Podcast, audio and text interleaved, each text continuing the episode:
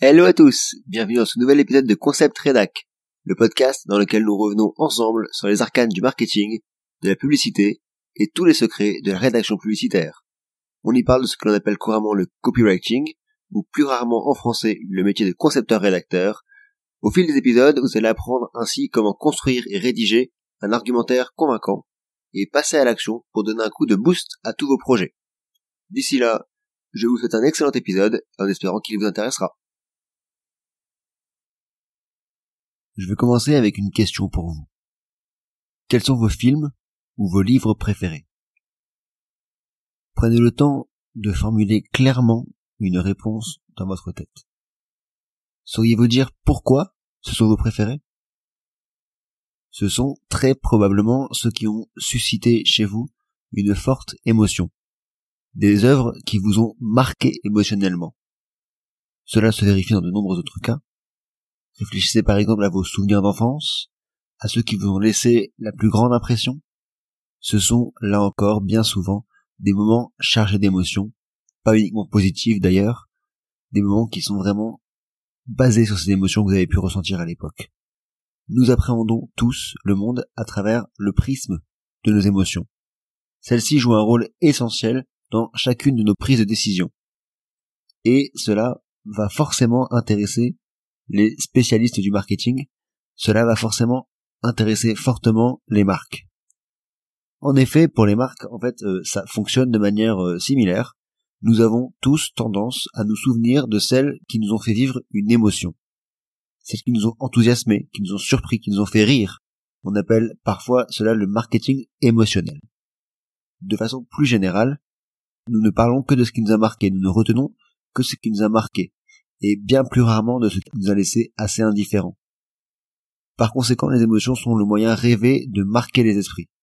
Il s'agit en fait, d'un point de vue marketing, d'une arme redoutable et d'un atout qui va forcément être essentiel, qui va être euh, indispensable dans l'arsenal d'un rédacteur marketing. Alors peut-être que vous travaillez sur un projet qui vous tient à cœur, peut-être que vous cherchez à récolter de l'argent pour une association, peut-être que vous souhaitez rédiger une page de vente pour un nouveau produit ou un nouveau service. Dans chacun de ces cas-là, vous aurez tout intérêt à exploiter cette opportunité, à jouer sur les émotions du lecteur ou de la personne qui regarde votre vidéo, puisque le canal vidéo est aussi un excellent vecteur d'émotions. Mais alors comment faire? Comment s'assurer de susciter des émotions chez le lecteur ou chez la personne qui regarde votre vidéo? Eh bien, à mon sens, cela passe avant tout par deux grands leviers. Le premier, c'est le fait de raconter des histoires. Et le deuxième, ça tient au vocabulaire que vous allez utiliser.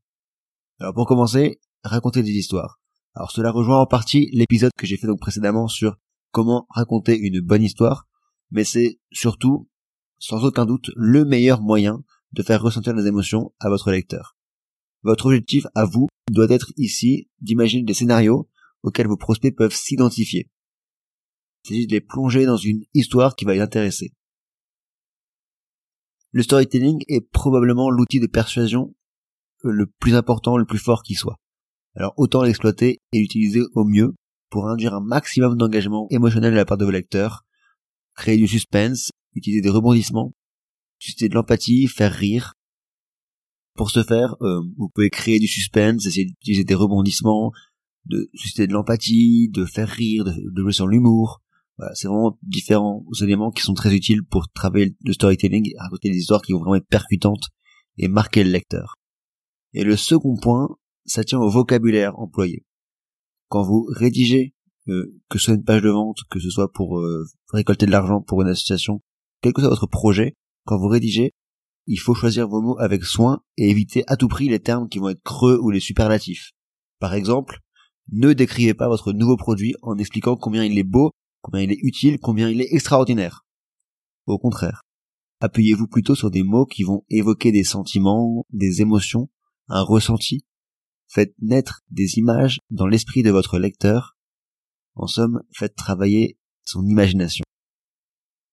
Plutôt que d'expliquer que votre produit est exceptionnel, donnez des exemples concrets qui vont attiser l'imagination de votre lecteur. Soyez précis utilisez des comparaisons, des métaphores, faites appel au sens de votre lecteur, au goût, à la vue, à l'odorat, à l'imagination de manière générale de votre lecteur. Ainsi, si je vous parle d'une belle pomme, elle ne vous intéressera peut-être pas. Si je vous parle, en revanche, d'une pomme bien rouge, bien juteuse, déjà un peu plus, et peut-être même que vous salivez déjà.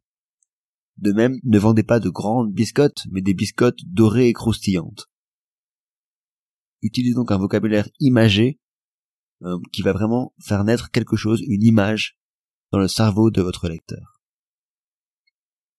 Alors pour résumer donc euh, ce que l'on vient de voir ensemble, quel que soit votre objectif, si vous souhaitez convaincre quelqu'un de faire quelque chose, vous aurez toujours intérêt à faire appel à ses émotions. Et pour ce faire, les deux leviers les plus efficaces sont sans aucun doute d'abord d'utiliser le storytelling pour raconter des histoires qui vont engager votre lecteur, et ensuite d'utiliser un vocabulaire précis, imagé, qui va faire appel à l'imagination du lecteur. Sur ce, j'espère que cet épisode de Concept Redact vous aura intéressé. Si c'est le cas, n'hésitez surtout pas à me le faire savoir, à laisser votre avis sur le podcast, et si vous pensez qu'il peut être utile à d'autres, n'hésitez pas à le partager. On se retrouve très vite pour un nouvel épisode. En attendant, portez-vous bien et à très vite